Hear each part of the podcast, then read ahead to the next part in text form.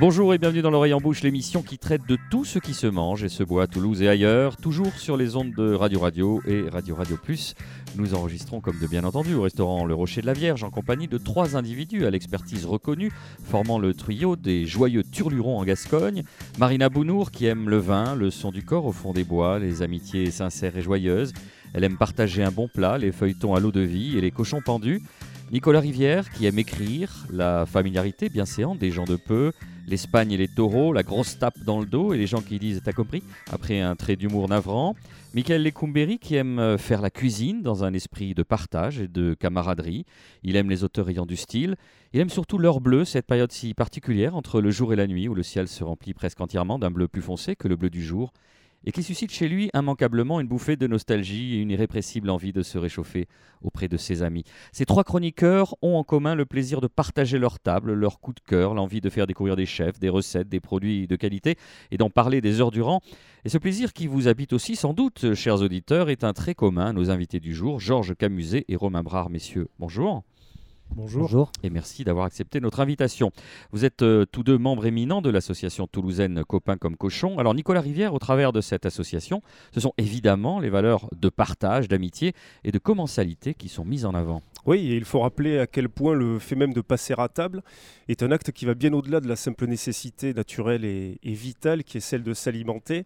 Passer à table, s'asseoir ensemble pour partager un repas, c'est l'un des fondements primaires de toute société humaine constituée. Aucun anthropologue, aucun ethnologue, aucun historien de l'alimentation ne vous dira le contraire. On ne se nourrit pas uniquement de choses terrestres lorsque l'on prend place collectivement autour d'une table. Alors évidemment, quand à cela s'ajoute un intérêt, une passion, le plaisir de cuisiner pour autrui, celui de découvrir, de mettre en valeur les diverses richesses, les multiples produits qui peuvent passer sous notre main, et Dieu sait si nous autres Français avons la chance de jouir d'un répertoire extrêmement large en la matière, alors tout ceci devient une sorte de fête permanente, une guerre à la tristesse, un rempart auprès duquel on vient se mettre à l'abri quand tout ailleurs semble vaciller. Dans le bréviaire de Copains comme Cochon, l'écrivain toulousain Christian Autier s'interroge. Qu'est-ce qui réunit ceux qui ont décidé de former cette confrérie?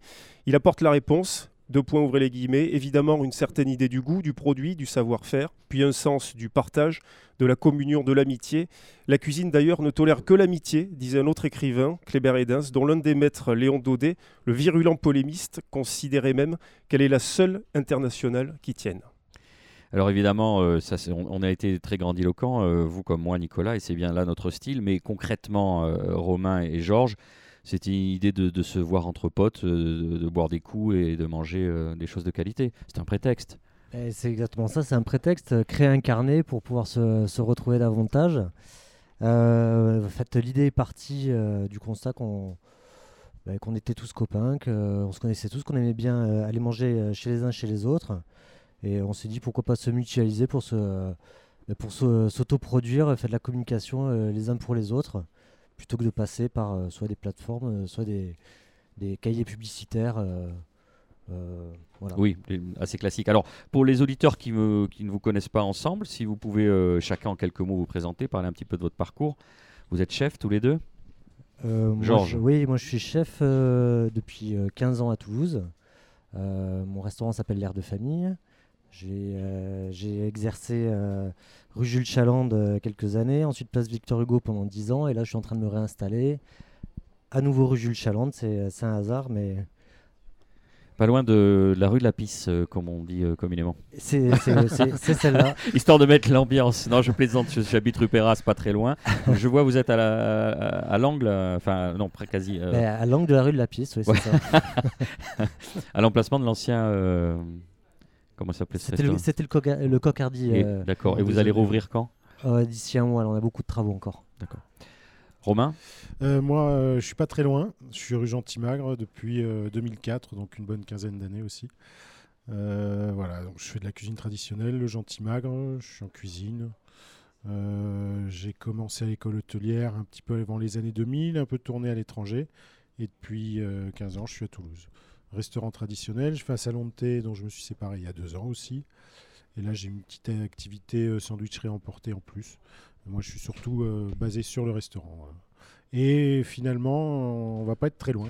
Parler de la rue Perras. Oui, c'est le euh, hasard. vous êtes à, 50 mètres l'un de l'autre.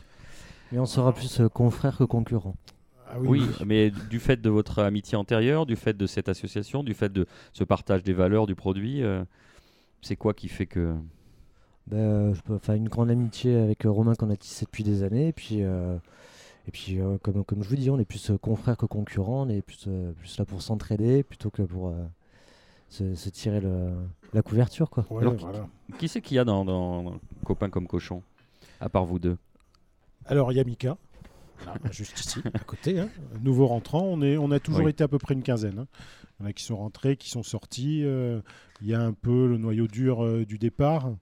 Euh, on a rentré euh, cette année, euh, bon, ils sont tous au courant, hein. il y a une petite cotisation quand même, mais qui, qui couvre en fait euh, les, les frais non d'inscription. Oui, Ils- hein, sont tous de- au courant parce qu'en fait, c'est pas, pas, un guide. c'est, Voilà, c'est pas un guide. c'est- Ça, c'est- ça a la forme de quoi On ça- explique ça- aux auditeurs parce bah, que c'est un carnet d'adresses. C'est un carnet c'est un format carré. euh, une vingtaine de pages. Belle impression, crois, euh, vingtaine de pages, il y a des photos de qualité. euh, bon, là, ça, ça, on ouvre sur, des, sur mes amis, mais là, donc, c'est c'est pas fait exprès. On peut, le- on peut le citer, euh, Gérard Garrigue, Oui, qui, a, qui a formé euh, quand même la moitié des, le gamins, qui sont dans le carnet. Quoi. De toute façon, si on fait l'émission sans citer Gérard, c'est qu'il y a un problème bizarre, ouais. et que je C'est serai pas puni, je n'aurai pas de livre à la Royale. Il y a la binocle, il y a chez Yannick. Ah oui, on l'a découvert euh, chez Yannick aussi, c'est une pépite un peu cachée. Le Absolument. gentil magre euh, dont vous êtes le, le représentant romain. Il y a Baccaro, mais il y a que des bons en fait. Bah ouais. Sympa. Oui, Ah, puis il y a non, aussi. Là, en revanche, on feuillette, on s'arrête. Vous avez la chance, chers auditeurs, de ne pas voir la vidéo. Non, je plaisante. Il y a le tire-bouchon, évidemment, le Pic Saint-Loup. Ah, se dessine quand même, effectivement, une certaine. euh, les petits faillots. Euh, on peut comprendre les valeurs, euh, les valeurs communes, quoi. Et, et- et cette envie. C'est- C'est-à-dire qu'on a un large éventail. On, on peut passer avec euh, Thomas, Monsieur Cyclofood, euh, de, une, sandw- une sandwicherie de qualité, à Sylvain Joffre, qui est étoilé Michelin. On a cette espèce de panel qui, euh, qui, en fait, qui, qui ouvre une, une- une large ouverture sur la gastronomie. Nicolas Rivière. Oui, puis il y a aussi des cavistes, des vignerons, des artisans. C'est vraiment la réunion des, euh, on va dire, divers talents de la scène euh, culinaire toulousaine. Alors, ils y sont pas tous, malgré tout. Non, ils y sont pas tous, mais euh, euh, parce qu'on f- on veut, on veut faire un petit carnet euh, modeste. On fait pas, on fait pas un cahier publicitaire. C'est plus un carnet d'adresses. On le fait à notre échelle. Et euh, c'est pas, c'est pas, on veut pas que ça devienne une espèce de corporation ou euh, je, je sais pas. Il n'y a que ceux qui ont voulu payer, en fait. C'est tout. D'ailleurs, ce, carnet, on, on le- trouve quasiment que chez les uns et les autres. Hein, et c'est c'est vrai qu'à la base, il, il avait été fait euh, aussi pour euh, recommander à notre clientèle euh, d'autres adresses qu'on recommande, Ouais. plutôt que d'écrire ça sur une carte de visite ou un bout de papier. euh, bon, là, voilà, on a un support quand même. euh, qui est En fait, c'est un peu la mise en papier de ce qu'on fait, mettons, quand on est un peu touriste, quand on va manger dans un bon restaurant. Tout à fait. On dit toujours au, au maître d'hôtel ou euh, au patron, vous, vous, vous allez manger où? Pour bien manger Qu'est-ce que vous me En fait, c'est la mise en papier Ouais. euh, de ce que voilà de ce qu'on peut faire euh, au lieu de dire voilà de mettre ça euh, au dos de la carte du resto en disant allez là allez là. Mais là pour le coup vous offrez quelque chose de très joli et et qui est pas trop gros qui rentre dans un sac. En plus ça il faut y penser. Et voilà et même si vous restez un peu plus longtemps et que vous avez pris le genre Airbnb vous avez aussi les cavistes et euh, certains artisans bouchers ou, euh, ou charcutiers ou du moins tripiers vous pouvez aller acheter chez eux aussi les produits que vous avez trouvés super euh, bah, chez les restaurateurs oui, c'est exactement ça l'idée au départ, Marina. c'est- c'est- C'est-à-dire que c'était pour, pour les, les clients qui sont de passage dans nos restaurants, leur offrir un petit cadeau satisfaisant Mhm. Pour, euh, pour, leur, pour leur séjour, euh, deux, trois jours, ou pour, euh, complètement ou pour, nos, pour, nos, pour nos clients euh, sympathiques, agréables, qui, qui, qui- on pré- qu'on on a envie on- de conseiller à nos confrères Exactement. restaurateurs On aussi. préfère, on préfère qu'ils aillent manger chez les copains euh, et, sûr. et- et là où on sait que ça va bien se passer, plutôt que, plutôt que de se perdre. Ce qui en peut ville. arriver beaucoup Nicolas. à Toulouse. Oui, euh, Georges, vous êtes euh, le président de l'association. Romain, je crois, le secrétaire général. Je Oui. ne dis pas de, je ne dis pas de, oui, de je suis trésorier. La Enfin, question, on est, euh, oui, on est. euh, la on question euh, évidente, est-ce qu'il y a des critères particuliers ou un cahier des charges pour faire partie de l'association? Ben, C'est-à-dire que c'est- sur ces là- cinq dernières a- années, les, les critères euh, ont bougé, se sont un petit peu élargis. euh, euh, Il y, a- il y a des gens qui, qui sont partis, il y a des nou- nouvelles personnes qui sont rentrées. Y a- moi, spécifiquement, cette année, je ne fais pas partie du, du carnet. Pour raison simple, c'est que je, je me suis séparé de mon restaurant l'an dernier, que je suis en train de me réinstaller. Je n'avais pas, j'avais pas ma place à ce moment-là. L'année prochaine, s'il y a une nouvelle édition, à ce moment-là, je, à ce moment-là, je, je referai partie si, euh, si on m'accepte, évidemment. Il y, a- il y a tous les membres qui votent. hein. À chaque fois qu'on qu'on en rentre un, euh, on fait des assemblées générales, donc on propose, on vote. Euh, voilà, le but n'est pas d'en avoir 25 non plus. Mais, Non, mais euh, c'est une question de feeling en fait. Oui, parce que voilà, c'est c'est presque, ça. vous choisissez presque les restos comme on choisirait un ami. C'est-à-dire Oui. qu'en gros, euh, il faut que ça corresponde à une philosophie, une envie, 'fin, euh, des valeurs partagées. Et, euh, et ça va au-delà de la qualité des restaurants qui sont, qui sont là, mais c'est surtout le mec qui a derrière ou la nana qui a derrière qui fait que c'est pour ça que vous le rentrez dans oui, le c'est cahier un- aussi, non? tout des passionnés, tout C'est- ça, c'est- que ce soit et- resto ou... Et puis euh, quand, caviste. quand- quand- quand on se fait euh, un petit repas le dimanche et tout ça, c'est euh, c'est sympa quand tout le monde est là, que tout le monde s'entend bien, que euh, on refait un peu le monde tous ensemble, en mangeant bien, en buvant bien. On, on l'a mis en image d'ailleurs. Voilà. Oui, la grande- Ah il y a ouais, une très belle ouais. photo avec des euh, belles des, des grandes jolis cochons euh. et euh, Et oui, là on était chez Jérôme Navarre dans le Gers, Navarre, ouais. qui nous manque. Ouais, il manque à tout le monde, je crois. et Nicolas sa femme aussi, hein, mais... Oui, justement, pour rebondir sur, sur, cette, euh, sur ces photos, donc vous disiez à l'instant, Georges, que c'était chez Jérôme Navarre, donc qui est installé pas très loin de, de Samatan, hein, euh, globalement.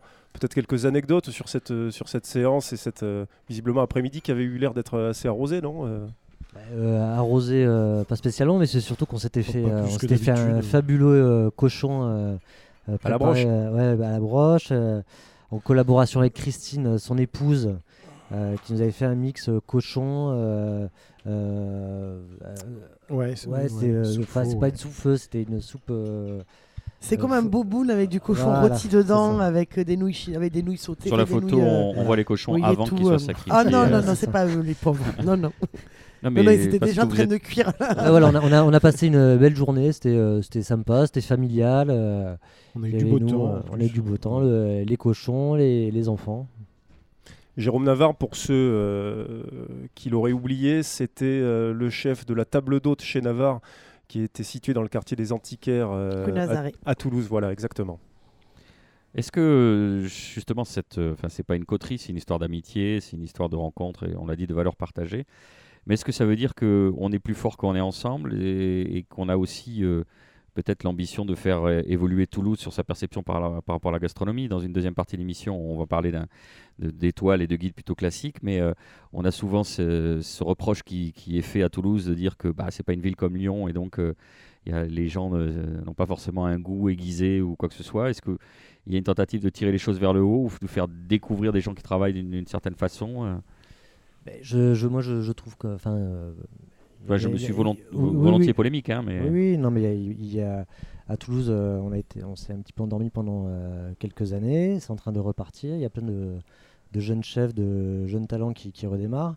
Et par exemple, cette association a permis de, de ren- de se faire rencontrer, par exemple, je cite Syl- Sylvain Joffre et Quentin du Fat Cat, euh, qui se connaissaient pas du tout, qui se seraient jamais rencontrés sans cette association et qui, qui, euh, qui collaborent énormément ensemble. Je sais qu'ils passent beaucoup de temps ensemble à travailler. Et, euh, et je crois qu'ils ils ont des petites créations très sympathiques tous les deux. Et l'un comme l'autre, euh, imaginez pas pouvoir travailler comme ça un jour. Donc rien que pour ça, ça, a un bénéfice. Et après, ça, permet à plein de gens de se rencontrer qui ne se seraient pas rencontrés sinon. est-ce que vous avez l'ambition de mettre en place d'autres choses, des événements, des petites, des, des happenings, des, euh, voilà, pour faire connaître davantage euh, cette association On l'a toujours eu, l'ambition. Après, en pratique, on. on- Ça, c'est les phrases de chef. oui. Il y a une Bah, histoire de mais- temps, ouais, non, il y a une histoire de.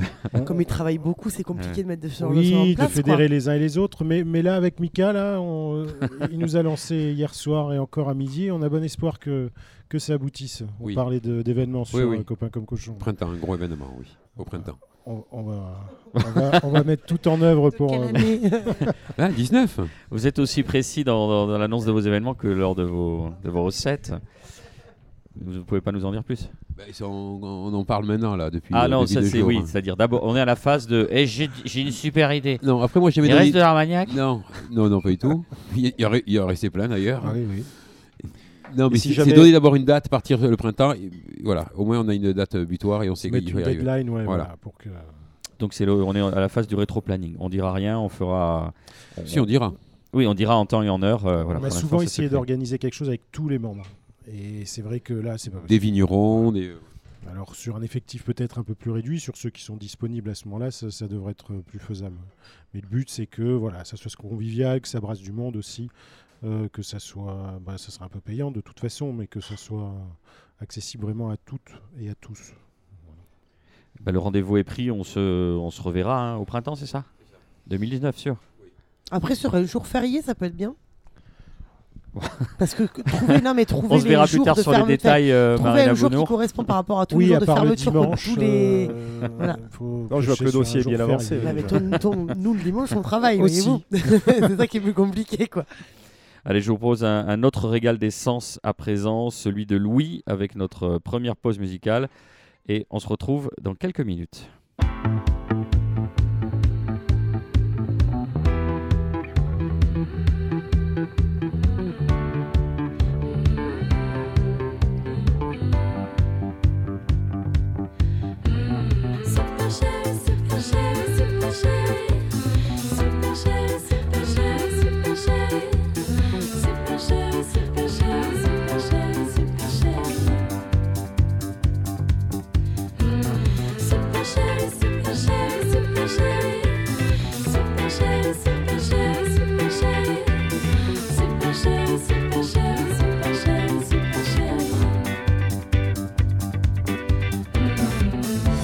M'amuse, m'aimante, m'amuse et me hante. Elle est toujours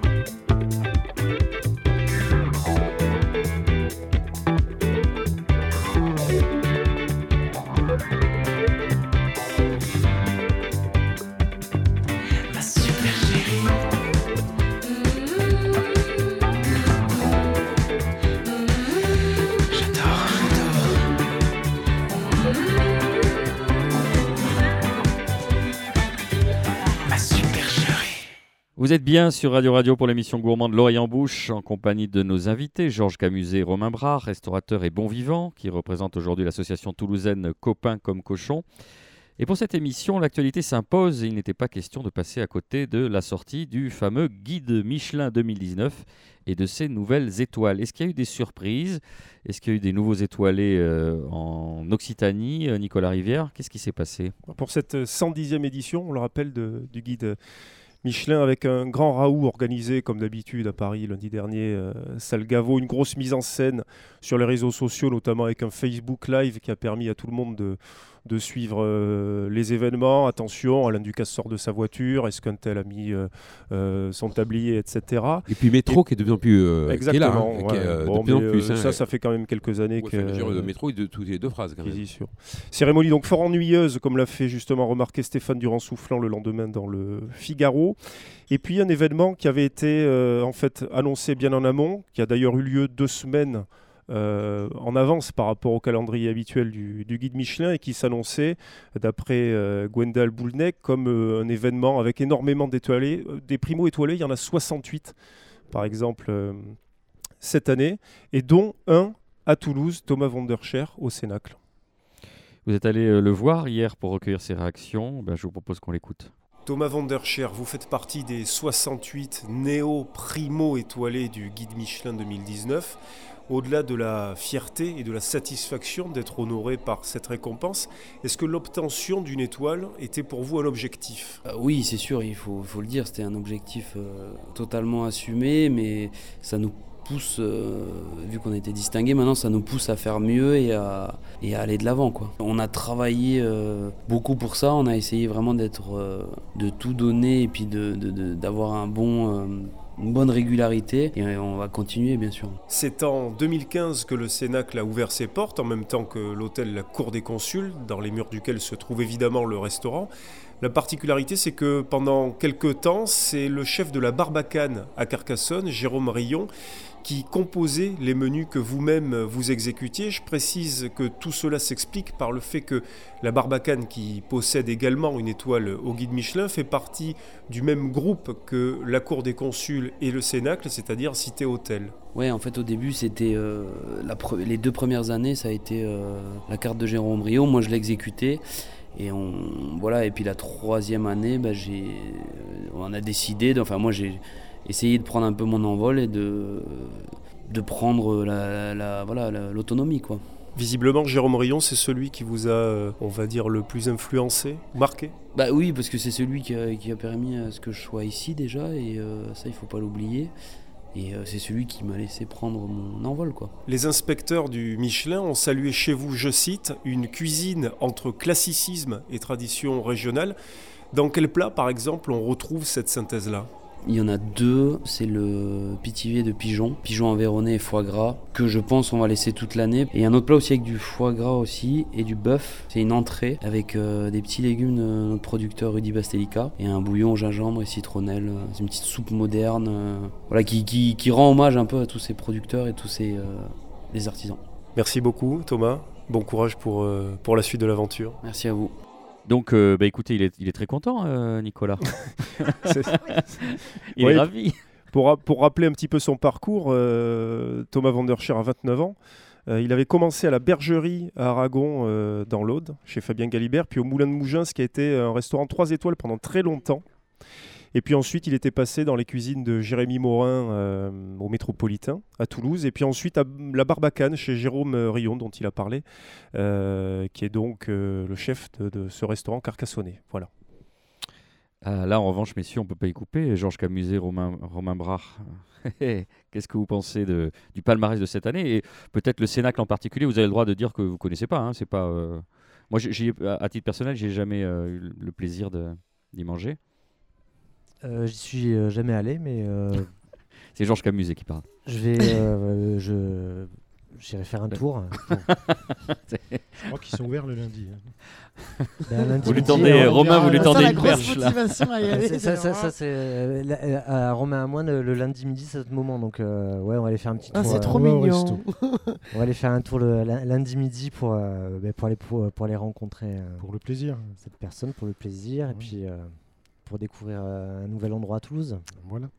Euh, Nicolas Rivière. Oui, pour dire que Thomas Vanderscher et le Cénacle euh, rejoignent quatre autres restaurants étoilés euh, à Toulouse. On les rappelle, les Jardins de l'Opéra, le 7, euh, le Pierre, et puis ça ce sont des euh, restaurants qui ont une étoile, et puis évidemment Michel Saran qui lui en a deux. Et si on élargit à la plus grande agglomération euh, toulousaine, ils rejoignent donc euh, l'Aparté de Jérémy Morin, la Table des Mervilles, Au Saveur, l'Amphitryon, en pleine nature, la promenade et en marge de Franck Renimel, qui avait été pressenti dans les 15 derniers jours euh, pour une éventuellement deuxième, ouais. pour une deuxième euh, étoile. C'était euh, les bruits qui avaient un, un peu couru.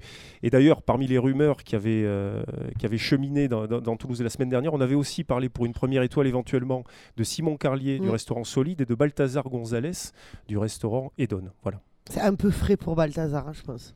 Oui, mais Il on a- est- il le- je, je dis pas qu'il ne le mérite pas, hein, mais ça fait un peu, un peu trop tôt Ah ouais, pour. non, mais euh, Balthazar, il fait une cuisine avoir qui est très soignée, étoile, hein. il peut, mais euh, effectivement, là, où- à quelques, Ouais. quelques, euh, quelques mois d'ouverture, hein, presque, on pourrait presque dire quelques semaines, euh, ça, ça me paraît un peu prématuré. Et pour Simon Carlier euh, de Solide, euh, pour d'ailleurs pas révéler de conflit d'intérêt, mais il fait partie de votre association, euh, Copains comme Cochon. Ben, moi, j'ai- j'aime beaucoup la, j'aime beaucoup la cuisine. Mm. euh, la Donc cuisine il, non, je veux dire, il, il mériterait d'avoir une étoile. euh, il- au niveau culinaire, très largement, même au niveau de la carte. Mais après, c'est peut-être au niveau pardon, de, de la salle et tout ça. Enfin, je pense que ça rentre pas dans les carcans Michelin c'est euh, au niveau du service, en fait, plus. Ah bah, Oui, ça- mais alors, ça- je ça- crois qu'il y a ça- sans conteste, euh, si, si on, si, restaurant, on, si on a le talent. ouais. Après, est-ce que est-ce que est-ce que c'est vraiment ce qu'ils recherchent? Oui, tu vas au Châteaubriand, là, enfin, je veux dire, le, le, Moi, je, je, le je- je service, connais c'est ça pas un peu plus. Euh, Je, Voilà, je sais- exactement, Je sais pas, je sais pas si c'est ça, si, recherchent ça. euh. La première étoile, ouais, je, peu, ouais, peu importe, mais euh, faut savoir si sa cuisine, moi, le, le, le- le critique gastro, je sais pas ce qu'il recherche, Michelin, euh, pour mettre une étoile ou pas. Je dirais, est-ce qu'il a. Oui, moi j'adore comme toi la, la- la cuisine de, de Simon. Après, le service, euh, pff, tu, tu vas au, tu vas au Châteaubriand, euh, le service, euh, au contraire, tu, re- tu vas ressortir, tu vas te dire oui, oui, bon. Pas la qualité des, gens- des, des gens qui servent, hein. c'est juste les techniques de service où effectivement, euh, bah, pas de nappe, pas ce genre de truc. Où ça Oui. peut choquer. Il aurait eu, on n'aurait pas été étonné. Voilà, je veux dire. Nicolas, euh, sur le caractère éventuellement précoce qui aurait été celui de d'accorder une étoile à, à Balthazar Gonzalez, il faut quand même rappeler que d'autres restaurants ont été étoilés très très rapidement. Euh, ne serait-ce que pour prendre l'exemple de Guillaume Monbois au 7 à Toulouse, il a eu, je crois, me semble-t-il, au bout d'un an, je crois au bout d'un an, av- après avoir pris lui-même les rênes du restaurant, il y était, il y cuisinait de- depuis un moment, mais en propre, ça faisait, je, je crois, de, mé- de mémoire. Oui, mais oui, on n'est pas sur une création d'un restaurant non plus quand même sur le set. hein. C'est un endroit qui existe depuis longtemps, un chef qui était connu déjà avant, lui était déjà second depuis longtemps. Donc effectivement, il partait pas de quelque chose de complètement nouveau et de. Non, mais quand un chef change, quand un restaurant change de chef, plus exactement, on a l'exemple à la coquerie à 7. longtemps que c'était lui quand même. la coquerie à 7 qui vient de perdre une étoile parce que le restaurant va changer de main. Donc euh, c'est un exemple. Oui, euh, oui, c'est sûr. est-ce que vous pensez qu'il y a une incidence sur le fait que Michelin a racheté le fooding il y a deux ans et que cette pléthore de, de, de première étoile, c'est aussi pour envoyer un signal euh, voilà, Voilà. de dire on se rajeunit, nous aussi. On l'avait dit l'année dernière déjà. Oui, On oui, donc euh, dernière. ça se Oui, conf- bien entendu. Il y a même euh, donc il y a un nouveau patron pour le Michelin euh, et qui a peut-être aussi voulu euh, imprimer sa marque puisque euh, il y a eu des mouvements aussi. euh. Oui, il y a eu beaucoup de mouvements dans la gouvernance euh, du guide Michelin et le, célèbre et médiatique Michael Ellis. Lui a, quitté le groupe et donc c'est Gwendal Poulnek maintenant qui est, à la tête de, en tout cas des, des guides. Ce qu'il faut rappeler également à propos du, guide Michelin, c'est que, comme l'a dit Emmanuel Rubin dans un article du Figaro samedi dernier, n'importe quoi est bon pour qu'on parle du guide Michelin et notamment, alors à la fois un nombre assez record de primo étoilés et surtout des rétrogradations médiatiques sur des chefs 3 étoiles. Je pense en particulier à Marc Eberlin, à Pascal Barbeau et à Marc Vera, qui ne font parler d'eux depuis quelques jours euh, que, gra- que grâce à ça. Et en, s- et, en, s- et en ça, ils ont réussi puisque nous-mêmes nous en parlons dans cette émission. Je sais pas, j'ai entendu il y a- il y, a pas très longtemps, euh, Eber- enfin il y a quelques minutes à Eberlin, là, une interview de lui, c'était assez émouvant quoi. Euh, C'est euh, un homme d'un certain âge euh, maintenant, euh, un mec brillantissime. Putain, il se, se fait retirer, euh, se fait retirer ça. Là maintenant. Ouais. Et pour quelle ça- raison je trouve, surtout je trouve ça assez dur quoi. Alors après, euh, je connais pas les critères, tout ça. Moi, je, le guide Michelin, je, je sais, Il je a, une sais belle pas. il a une belle phrase en plus. Il dit, ça fait 40 ans qu'on s'y attend, mais le- qu'on sait qu'un jour, Ouais. et, euh, Ouais. quand ça tombe, c'est ça s'effondre. Quoi. Et euh, je, je, voilà, en ce qui concerne cet homme-là, j'étais assez ému. je comprends son point de vue. quoi. C'est un peu dur, là, il est en fin de carrière. Lui enlever ça maintenant, là, à la fin, je trouve ça un petit peu, euh, un peu dur. Ça fait plus de 50 ans, il faut le rappeler, que ce restaurant euh, était, C'est institutionnel. euh, était 3 C'est étoiles. institutionnel. Donc on Ouais, peut se poser la question de l'opportunité, on peut se poser la question, je le répète, de la nouvelle direction qui voudrait imposer euh, euh, sa patte. Euh, voilà, ça se fait toujours au détriment au final de ceux qui sont notés. hein. Mm. Donc euh, Après, Marc Vera, c'est pas vraiment une surprise. hein. il s'était quand même fait bien démolir par plusieurs euh, critiques gastronomiques quand il avait rouvert son restaurant. Où, euh, bon, lui, c'était pas, pas Il y vraiment avait une une surprise. tentative de déflexion Mais- de sa part où il disait que comme il n'avait pas porté, euh, le- le- le- il n'avait pas revêtu le chasuble, je plaisante avec tous les sponsors là qui faisaient comme les, les- Ouais. les conducteurs de Formule 1, le Michelin lui dit bon bah écoute voilà, on, on aura sa peau la prochaine fois. Oui, non mais c'est une, une façon élégante de- d'essayer de s'en tirer. euh. Mais on peut euh, aussi souligner la, de de- l'incohérence entre le fait de la récupération des trois étoiles et puis ensuite euh, se faire rétrograder un an plus tard. Voilà Nicolas. mais Rivière. alors, la raison, c'est pourquoi il a eu ses trois étoiles au départ. C'est ça surtout. Est-ce que ça a été quelque chose d'objectif ou pas? Vous avez encore quelque chose qui est extrêmement surprenant aussi, ce sont les deux étoiles euh, de Sébastien Bras, euh, qui avait euh, dit l'an passé, euh, qui avait en gros rendu, hein, rendu ses récompenses. Et puis, oui, parce qu'effectivement, le guide, c'est le guide qui décide si vous y figurez ou pas. Et là, c'est clairement, on a l'impression que c'est- fait pour l'emmerder, quoi. hein. Il, il faut, faut pas se cacher. Moi, j'en ai discuté avant que le, le- avant la, cérémonie, puis après avec Rodolphe Lafarge, qu'on avait reçu dans cette émission, fin observateur de, de ce qui se passe sur la scène gastronomique toulousaine, évidemment française. Et lui notait qu'effectivement, il y a une confusion totale euh, dans le- les critères euh, d'attribution. On s'y retrouve absolument plus. Aujourd'hui, vous avez Alain Dutournier qui perd une étoile au carré des feuillants, qui se retrouve au même niveau que des étoilés qui sont, par exemple, notamment en province, sur un style complètement différent, une maîtrise malgré tout technique de la cuisine qui n'est pas du tout euh, la même. Nicolas du courage. Donnez-nous un nom comparé avec quelqu'un qui Non, non, non, pas mais en revanche, au niveau moi, de je, non, non, moi je, je, je descends jamais un restaurateur, ça je, je le ferai pas. Euh, Mais si non, tu nous écoutes, The Marcel, non, direct. écoutes, The Marcel à Par 7 exemple. dans l'Hérault, par exemple, que- vous parlez, vous parlez de d'avoir c'est- un très bon exemple. Euh, alors, il y a plusieurs, il y a Mm. plusieurs restaurants qui sont étoilés euh, dans l'Hérault. Alors, notamment The Marcel, Quatre. dont on avait parlé. Oui, quatre, quatre qui sont donc primo étoilés. The Marcel à 7. Euh, vous avez le restaurant de Lauzun à Pesnas, euh, qui est pas du tout, euh, qui est juste à côté, hein, qui est à une 30-40 km. La table de Castigno à Assignan. Et puis surtout, Aponem à Vaillant, euh, qui a eu le prix du fooding cette année et qui se retrouve donc avec euh, une étoile Michelin. Et c'est vrai qu'à vous avez deux styles complètement différents. Ça illustre d'ailleurs à la fois, on va dire, une cuisine, euh, j'ai pas envie de dire scolaire, extrêmement bien réalisée dans les codes classiques du Michelin, comme on peut retrouver, euh, comme on peut la retrouver par exemple euh, à la table de The Marcel 7, et puis une façon beaucoup plus moderne avec les deux jeunes filles qui sont à la tête d'Aponem. Euh, du coup, au restaurant de, de Vaillant. Oui, oui, non, mais j'ai l'impression, euh, très subjectivement, que avec ces 68 nouvelles étoiles, on, on se dit regardez comme on est moderne. Et puis si on va sur les deux étoiles ou les trois étoiles, là c'est. Il y a un fossé monumental entre la Eh oui. première et la deuxième. Ouais. D'ailleurs, il n'y a que cinq nouveaux et chefs étoilés, deux étoiles euh, cette année euh, dans le guide. Là, on dirait qu'ils ferment les vannes et ils disent bon, ben, voilà, c'est le Michelin tel qu'on le connaît, quoi. Ils ont essayé peut-être de contenter tout le monde, je sais pas. Romain, Et- Georges, vous, c'est quelque chose qui vous donnerait envie d'avoir une étoile un jour? Alors moi personnellement, pas du tout. Euh, moi non plus. Il faut argumenter, Ok, Michel, merci, il faut argumenter. Non, non, euh, je pense Pourquoi que. il y a des contraintes d'organisation, de, de, de, de- de service, de décorum, de... Oui, parce que c'est Ouais, une cuisine voilà, qui je ne parle pas aussi. Oui, Il faut quand même se mettre dans un certain cadre, euh, dans, un, dans des rails. Puis bon, moi, je- Non, ça et puis fait je sais pas, moi 15 j'ai pas, aux manettes, ouais, euh, puis je, sais pas, j'ai pas, j'ai pas, pas ces prétentions là. Et comme puis, ça, et puis euh, j'ai une, j'ai une manière de travailler qui est pas, euh, qui, qui, qui, qui me correspond, qui, qui, qui, qui correspond à, à mes clients. euh, j'ai- Enfin, je sais pas, je sais pas comment, comment exprimer ça. Oui, mais après, en parallèle, vous avez, des, vous avez un mec comme- enfin, qui tient le septime, mettons, à Paris, euh, qui est complètement aux antipodes de ce qu'on attend d'un étoilé, et qui pourtant a été euh, la première, entre guillemets, bistrot étoilé euh, de Paris. Ouais, mais c'est sur ça Paris, pourrait, et puis ça va être un ovni peut-être qui est pas Oui, donc du coup, c'est un peu Oui, ou l'exception qui final, confirme la règle pour Ouais, dire regardez voilà. comme on est moderne, je répète, Ouais, c'est voilà, le signal. Donc c'est pas une ambition pour vous bah, Non, c'est pas, euh, pas une recherche. Préférez Moi, je- rester entre copains, euh, copains comme cochons dans votre association. euh, Oui, voilà, ou laisser pas- l'ambition à ceux qui, qui cherchent l'étoile, parce que bon, euh, c'est du travail aussi hein, d'obtenir une étoile. Ouais. Donc il y en a qui, qui travaillent pour ça, pas, pas nous. Ça veut dire quoi? Ça veut dire qu'il faut orienter sa cuisine d'une certaine façon, que Bah oui, Je ça. pense, sa cuisine, son dressage, son plan de salle, euh, l'atmosphère du restaurant aussi. euh. et pour vous c'est un carcan? Bah, ça, moi, ça me ressemble pas, simplement. Et Romain, enfin, plus. je, je connais ton type de Ouais, non. restauration, mais D'ailleurs, j'y vais manger de moins en moins dans les étoilés. C'est pas un critère pour vous en tant que chef? Vous êtes plus sur le bouche à oreille ou justement. Oui, Euh, après, on voit un recommandations. restaurant qui a une ou deux étoiles ou, ou trois. Bon, on est sûr qu'à peu de choses près qu'on y mangera bien. Mais c'est Oui. vrai que je- ça fait des- plusieurs années que je suis pas allé manger euh, chez un étoilé. Des fois, je vais chez Franck, euh, en marge. C'est un, un ami de longue date. Ouais, en pleine nature, là, ça doit faire deux ans que j'y suis pas allé. Mais euh, C'est un truc qu'on pourrait se faire euh, à bientôt là.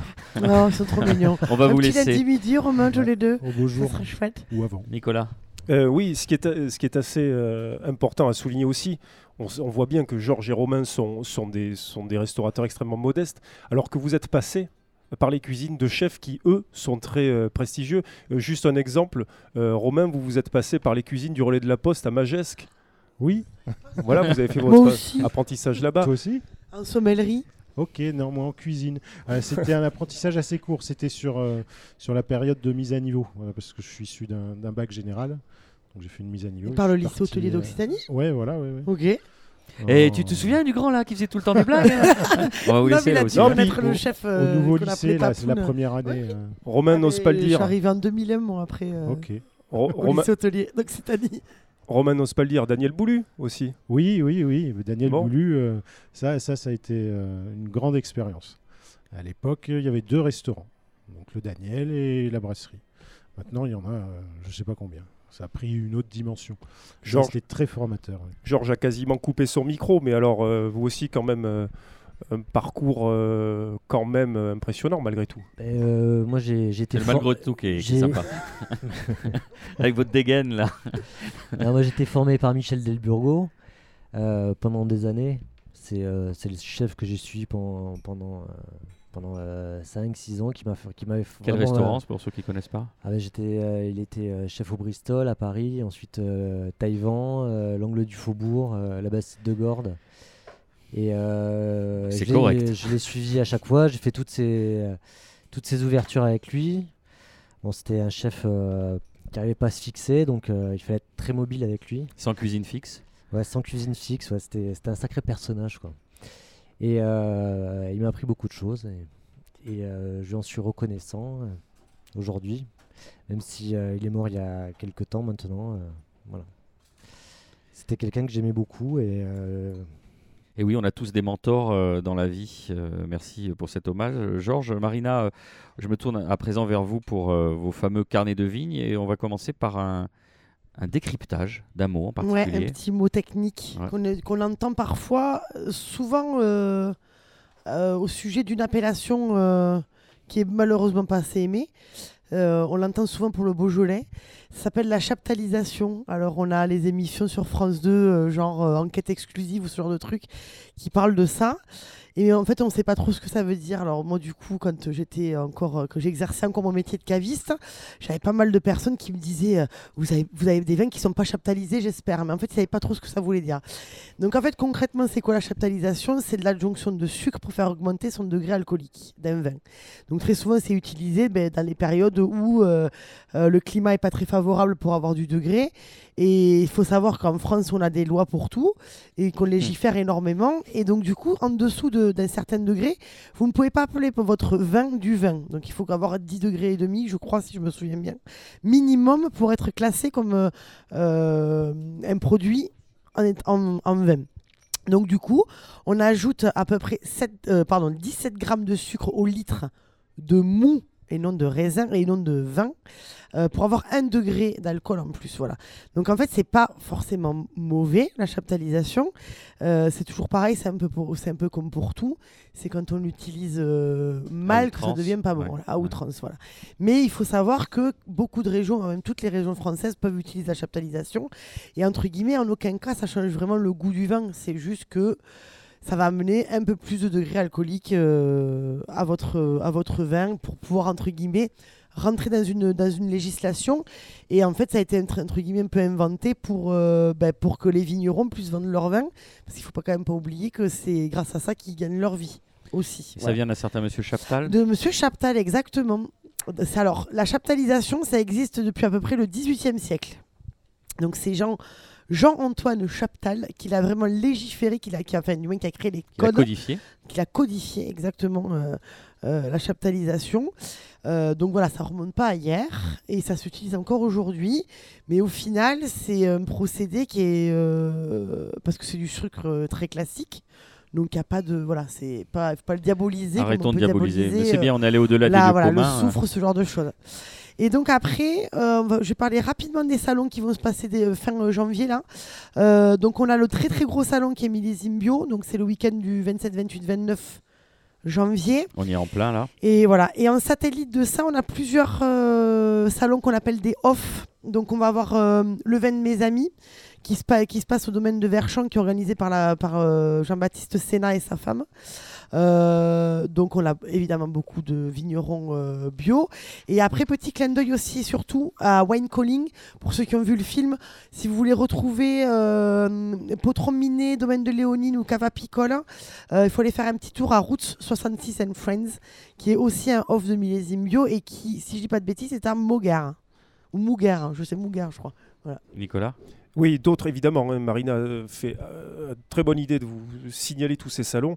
Les off surtout. euh, Il y a aussi les affranchis, euh, les vignerons de l'IREL qui, lui, euh, est Voilà, réservé aux professionnels. avertis quand même aussi. Et puis, notez d'ores et déjà que le week-end prochain, 2 et 4, du 2 au 4 février, rendez-vous à Saumur pour la Div Bouteille à Angers. Et puis aussi pour les, euh, les pénitents, enfin à côté d'Angers, puis les pénitentes autour du fruit, les anonymes. Il y en a. Vous retrouverez tout le programme de ces salons sur le site www.vinnaturel au pluriel. À no- à noter d'ores et déjà pardon, que la remise se tiendra à Arles cette année les 7 et 8 avril et les indigènes à Perpignan euh, se tiendront eux les 28, euh, 28 et 29 avril. Un dernier salon. Est-ce que vous vous souvenez des quilles de la mer Sup? Qui avait été organisé par Terre de Gaillac en euh, juin dernier à la chapelle des Carmélites. Une très belle affiche avec une, de Michel bonne, Tolmer bonne sœur de Michel Tolmer. Exactement. Euh, Virginie Ménien à l'époque et Marine Leys qui sont euh, à la tête de l'association euh, Terre de Gaillac m'avaient dit à l'époque qu'elles avaient envie de fédérer d'autres vignobles du, du Sud, de voir un peu plus grand. Et elles ont annoncé officiellement euh, mercredi que le salon de verre en verre, qui était à l'origine une dégustation organisée au cœur du vignoble Tarnais, posera ses valises à Paris les dimanches 31 mars et lundi 1er avril au Nôte, c'est quai des Célestins autour d'une dizaine de vignerons gaillacois et une demi-douzaine de vignerons euh, du Roussillon, parmi lesquels notamment le, le Mas de la Lune et d'Anjou euh, les frères d'Anjou Bancy. Parfait. Allez, je vous propose une deuxième pause musicale. On se retrouve après pour encore plus de caquettement.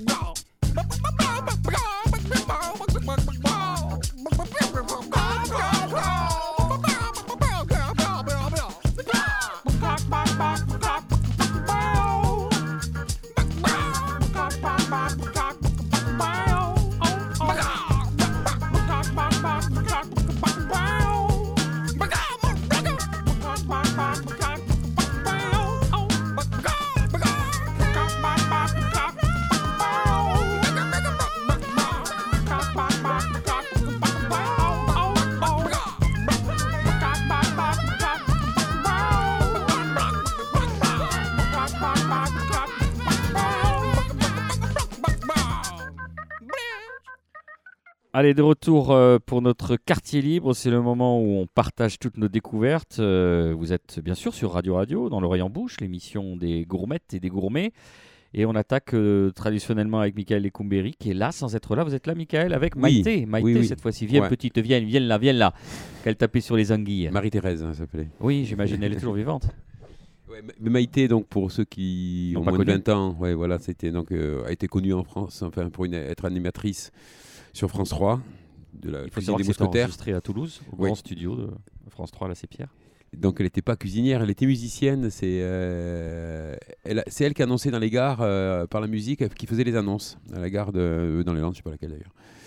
Et c'est en faisant la cuisine pour une équipe de rugby locale qu'elle a été repérée. Et voilà, on lui a proposé de faire une émission. Et en dans les années 90, il y a un petit livre qui est sorti de recettes qui a été édité en, quat- en 92. Cette émission était intéressante parce qu'elle vient des Landes, elle a un franc-parler, elle a son accent, elle, a une, elle est charismatique, elle a des dispositions physiques qui, qui en imposent. Et ils, l'ont- ils, lui ont- ils lui avaient adjoint le- La ce- naïve. la- une naïve qui est une grande bourgeoise. C'est le contraste énorme entre, le- entre les deux et ça marchait très très bien. Alors qu'est-ce que nous faisons aujourd'hui, Maïté? Eh bien, ben, Aujourd'hui, pas l'ombre. On va éclater une anguille Ouais, à il- coups de poing, oui, surtout. Les ortolans, une fameuse scène d'ortolans où elle mange les ortolans euh, avec le torchon. C'est il y a des scènes mythiques. hein. Pour Ouais, les jeunes. Il générations qui ne connaissent, connaissent Il y a un pas. congre, une histoire de congre ou de murène Ouais. qu'elle veut tuer. Ah, À coups de poing. Non, c'est une En fait, anguille. elle n'y arrive mais il pas avec un son gourdin. coup, À l'anguille, forcément, il faut. euh, Enfin, c'est c'est très. euh, ah oui, non, c'est- c'était la, c'était rencontre entre Gérard Chollet et une petite pépée du, du 16e arrondissement. Ah, mais. C'est gourmand, c'est super. C'est très gourmand. Donc, à tel point que vous avez acheté son livre, Oui, oui. La cuisine des mousquetaires, que vous ouais. avez sous les yeux, Et vous allez, avec plaisir et gourmandise, justement, nous euh, délivrer une de ces fameuses recettes, à savoir La lotte aux anchois. la lotte aux anchois. On vous écoute, c'est- alors, c'est c'est un livre de recettes qui est intéressant parce qu'il n'y a aucun grammage. C'est-à-dire Oui. qu'on on achète, on voit les quantités et on fait sa recette en fonction de ce qu'il y a. Et si c'est joli, on en met un peu plus. Et voilà, ben, voilà, point. Donc, une lotte aux anchois. Dans ce qu'il faut, c'est une lotte, des filets d'anchois, Jusqu'ici, tout va bien. des oignons, des, des poivrons, fumée de poisson, ail et huile. Poireaux, ouais.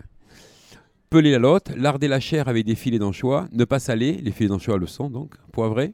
Dans une casserole, mettre les carottes coupées en rondelles, un ou deux oignons coupés grossièrement, trois gousses d'ail pelées écrasées, deux ou trois poireaux en tronçons, verser, Doucement, doucement. verser doucement. une ou deux louches, il faudra le retirer euh, au montage, verser une ou deux louches de fumée et laisser cuire à gros bouillon à découvert en moins de Finirait 20 tout seul. minutes. Dans une cocotte, chauffer de l'huile ou de la graisse de canard. Déposer la lotte et laisser prendre couleur des deux côtés. Verser les légumes et leur jus de cuisson. Laisser mijoter environ 20 minutes. Voilà, et c'est délicieux. Bravo Euh, Nicolas, vous vouliez euh, évoquer un cinéma qui fait aussi bar à vin, ça s'appelle le Capitole et c'est à Uzès. Oui, dans le Gard. Oui, je voulais vous raconter une petite histoire de quelqu'un que beaucoup de Toulousains euh, connu ici même au Rocher de la Vierge, enfin l'ancien emplacement du Rocher de la Vierge, et puis aussi au tire-bouchon, il s'appelle Nathan Georges.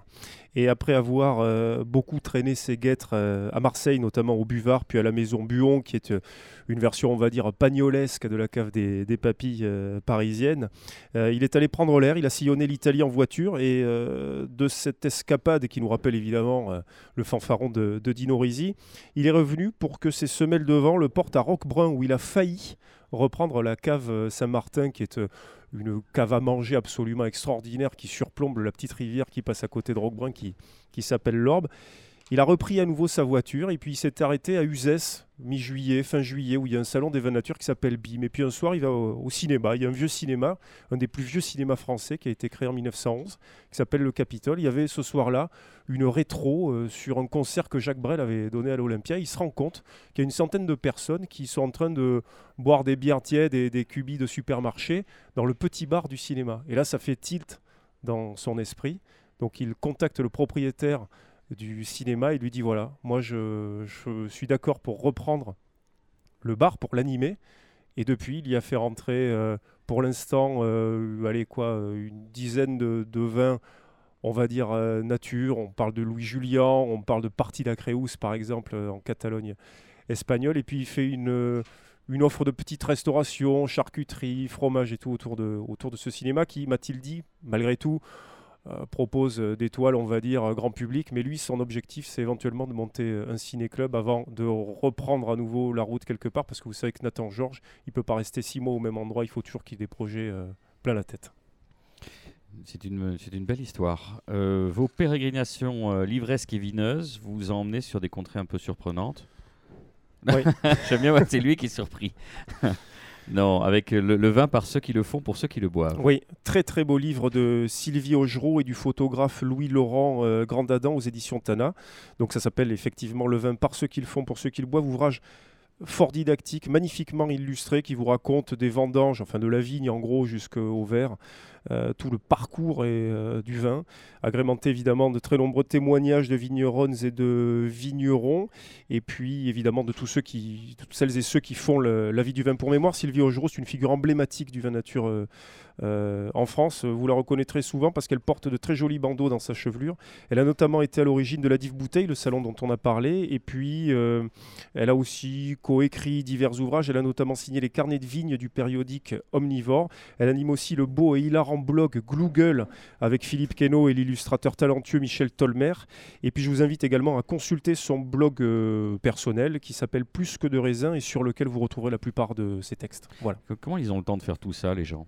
Suis admiratif de ça. Ils boivent moins que vous, Boris Georges. Ils boivent mieux surtout. Marina, Moi, j'ai eu la chance de partir à Venise la semaine dernière. Exact. Ça, c'était trop cool. alors petite déception, vous n'avez pas pu manger ces fameux crabes dont vous nous aviez non, donné. ouais. euh, Alors le problème, c'est que Venise, en fait, le, le mois de janvier, ce qu'il y a de génial, c'est qu'il n'y a personne. hein. Donc il y a- c'est très peu touristique. Donc ça, c'est vraiment super. Ce qui est pas cool, c'est que tout est fermé. Le, alors, ce qui est pas cool, c'est que les très bons restaurants sont fermés. Donc ça, c'est un, voilà, c'est un peu embêtant. Donc pas de moeke pour, euh, pour nous. Mais euh, bon, on, est quand même, on a quand même trouvé des super restos. Et moi, ce que j'aime vraiment dans la cuisine italienne, en fait, c'est que, un peu comme la cuisine française aussi, hein, vous me direz, c'est qu'ils utilisent tout. Mais tout est bon, pas que dans le cochon, dans tout. Et là, on tombe dans un, très joli resto qui s'appelle Ai Artisti Enoteca, qui est en plein cœur de Venise. Et euh, je vois, traduction française, quelque chose un peu qui m'interloque, je vois marqué cartilage de veau. Avec euh, une, des haricots italiens, une mayonnaise au nuggia. La nuggia, c'est comme une, comme une soubreçade italienne. Donc en fait, euh, montée de mayonnaise avec comme une soubreçade. Et je me dis, mais cartilage, comment on peut manger du cartilage Même très cuit, ça reste quand même dur. Bon.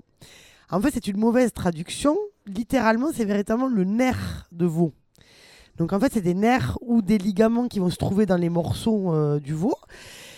Et à mon avis, par euh, économie, parce que tout est cher ou ce genre de choses, il y a très longtemps, ils se sont dit tiens, on va voir comment ça, est-ce que ça se mange? Donc c'est un peu cuit comme de la tripe, donc très longtemps dans un bouillon.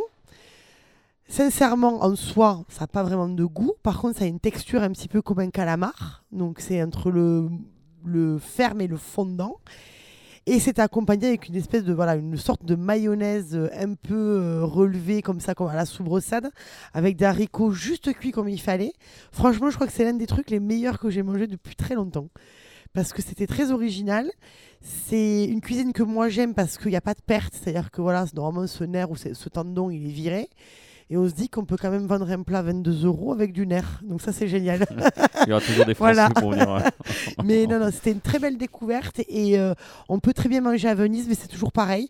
On va pas dans les spots les plus vus pour bien manger. Mais ça, c'est un peu partout pareil en Italie ou même en France. Oui, c'est c'est normal. Voilà. Merci euh, Georges Camuset. Vous, êtes, euh, vous allez passer par les- cette tradition euh, de l'émission. Euh, Une anecdote, je crois. Dimanche. Une nuit que vous étiez à vous morfondre dimanche dans quelques Non, pubs anglais dimanche, du cœur de dimanche, Toulouse. euh, Victor Hugo, je, Géré comme une âme en peine. où je passe du temps. J'aime bien, j'aime bien ce marché, je m'y sens bien.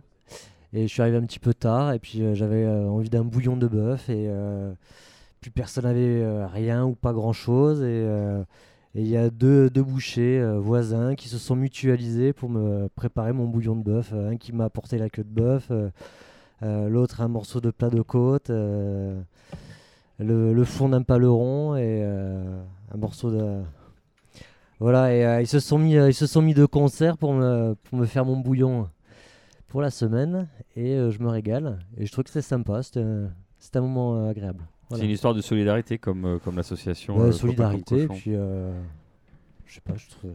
Ouais, ils se mettent en quatre. Est-ce que le Kidam, en revanche, si j'y vais moi, ils vont me dire euh, bah, oui Oui, Confirmé, Michael aussi oui. Bah oui, évidemment. Bon, moi je cuisine pas trop, donc euh, ça vaut pas. Romain, Romain Brard. Euh, moi, je vais en profiter pour saluer un, un fournisseur euh, avec qui je travaille depuis longue date, toi aussi d'ailleurs, Georges. Toi, Mika, je sais pas. Euh, qui s'appelle Gérard.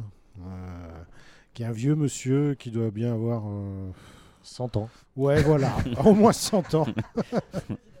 qui est non. 45, mais il est tellement fatigué qu'il en Gérard paraît 100. Rispaille, je sais pas s'il y en a qui le connaissent. Gérard par comment, pardon Rispaille. D'accord. Il est pas Ça, sur son nom déjà évoque euh, la ripaille, hein, donc c'est pas mal. Voilà. Il Joli. vient euh, tous les vendredis samedis du fin fond de l'Aveyron avec sa petite estafette.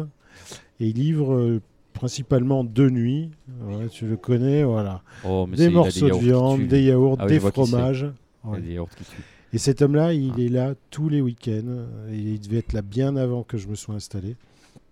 Et euh, voilà, je voulais lui tirer mon chapeau. Je suis pas sûr qu'il ait Internet chez lui, donc euh, qu'il écoute l'émission, mais euh, il est toujours fidèle, fidèle au rendez-vous et aux livraisons nocturnes, tard, le samedi soir. Des fois, il arrive, à une époque, il arrivait à 4, 5 heures du matin, on l'attendait, il faisait le tour de ses clients comme ça. C'est un personnage, si jamais vous le croisez, euh, faut l'arrêter. Voilà. Merci euh, beaucoup Romain Brard. Alors moi je vais me fendre euh, de quelque chose qui m'a plu récemment. Mika, ça va? On vous dérange pas? Il s'installe aussi le, le samedi, il, est- il pose son estafette, il y a plein de petits vieux qui viennent lui acheter Ouais. les yaourts. Ouais. hein. Il fait ses livraisons, il y, a- il y a plein de gens qui viennent se greffer sur le camion et Ouais, ouais. ils vont à l'arrière du camion. C'est ça. C'est un dealer de yaourt, quoi, en gros. Oui, devant le micro, non, non, c'est pas ouais, bon. Michael Ecumberi dans ses œuvres. Ne changez, ne changez rien, voilà. C'est ça, c'est ce qu'on te reproche, cultive-le, c'est toi. Donc moi je suis allé sur Twitter, sur un compte que je suis d'un- avocat que j'aime beaucoup, qui s'appelle Éric Morin, qui est un grand défenseur justement des vignerons qui sont attaqués euh, euh, souvent, enfin des vignerons qui sont en nature, en 20 pays ou quoi que ce soit, qui sont attaqués par euh, d'autres vignerons des appellations, ceux qui ne veulent pas traiter comme il faudrait, etc. Et on avait parlé la dernière fois, il me semble, lorsqu'on avait parlé du gibier, on avait parlé aussi du, du- pâté en croûte. Et donc je voulais rappeler, juste parce que je voulais rappeler ce que c'était que l'oreiller de la belle aurore. Vous en souvenez un peu? Alors lui, il le décrit aussi à sa façon. Voilà, c'est l'histoire d'un pâté en croûte démesuré, une folie culinaire emplie de gibier crapahutant dans la nature et au nom plein de promesses, l'oreiller de la belle aurore.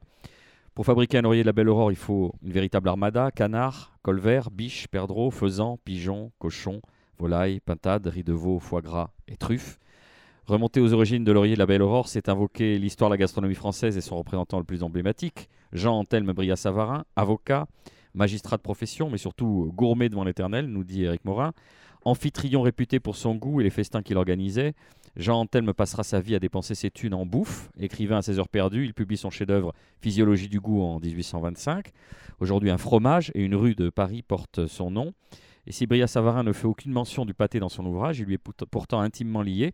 Alors, selon la légende, l'oreiller de la belle Aurore aurait été imaginé par un cuisinier amoureux de Claudine Aurore Récamier, la mère de Bria Savarin.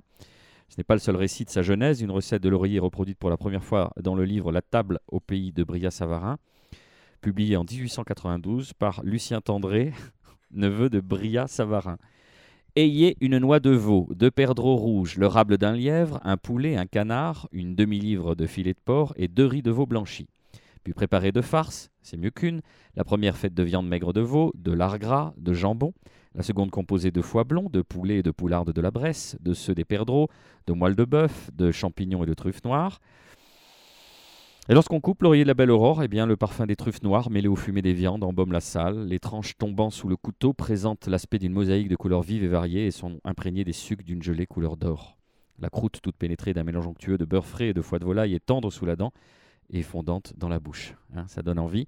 Alors là, je ne sais pas si vous êtes d'accord avec lui, parce que moi, j'y connais rien en vin, mais là, le- la suggestion que fait euh, Éric Morin, évidemment, il faut un compagnon de route liquide à la hauteur de ce solide gaillard.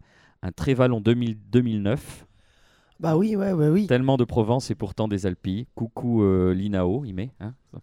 Évidemment, ce ne sont pas forcément ses amis. Élaboré tout en finesse par l'immense Éloi Durbach. Eloy, je crois qu'on dit. Éloi ou Eloy. Oh, le grand sais pas. Saint-Éloi lui dit euh, au oui, oui, en bah France, oui. on dit Éloi, mademoiselle. Éloi, excuse- excusez-moi. excusez-moi. Voilà, ça vous a donné envie, j'espère? Bah oui, pour le petit clin d'œil, il y a l'émission très très bonne de François-Régis Gaudry, pardon, euh, qui, euh, fait- qui a fait une petite vidéo justement sur euh, l'oreiller de la Belle Aurore, qui est fait par un seul charcutier à Paris.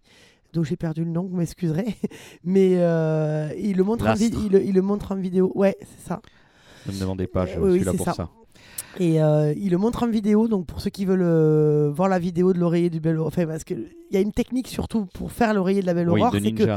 Ouais, il, il faut qu'à chaque tranche, tout le monde puisse avoir de tout.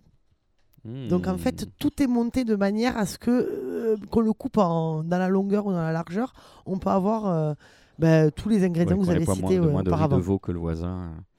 Merci Marina. Merci à Georges Camuset et Romain Brard d'avoir accepté notre invitation.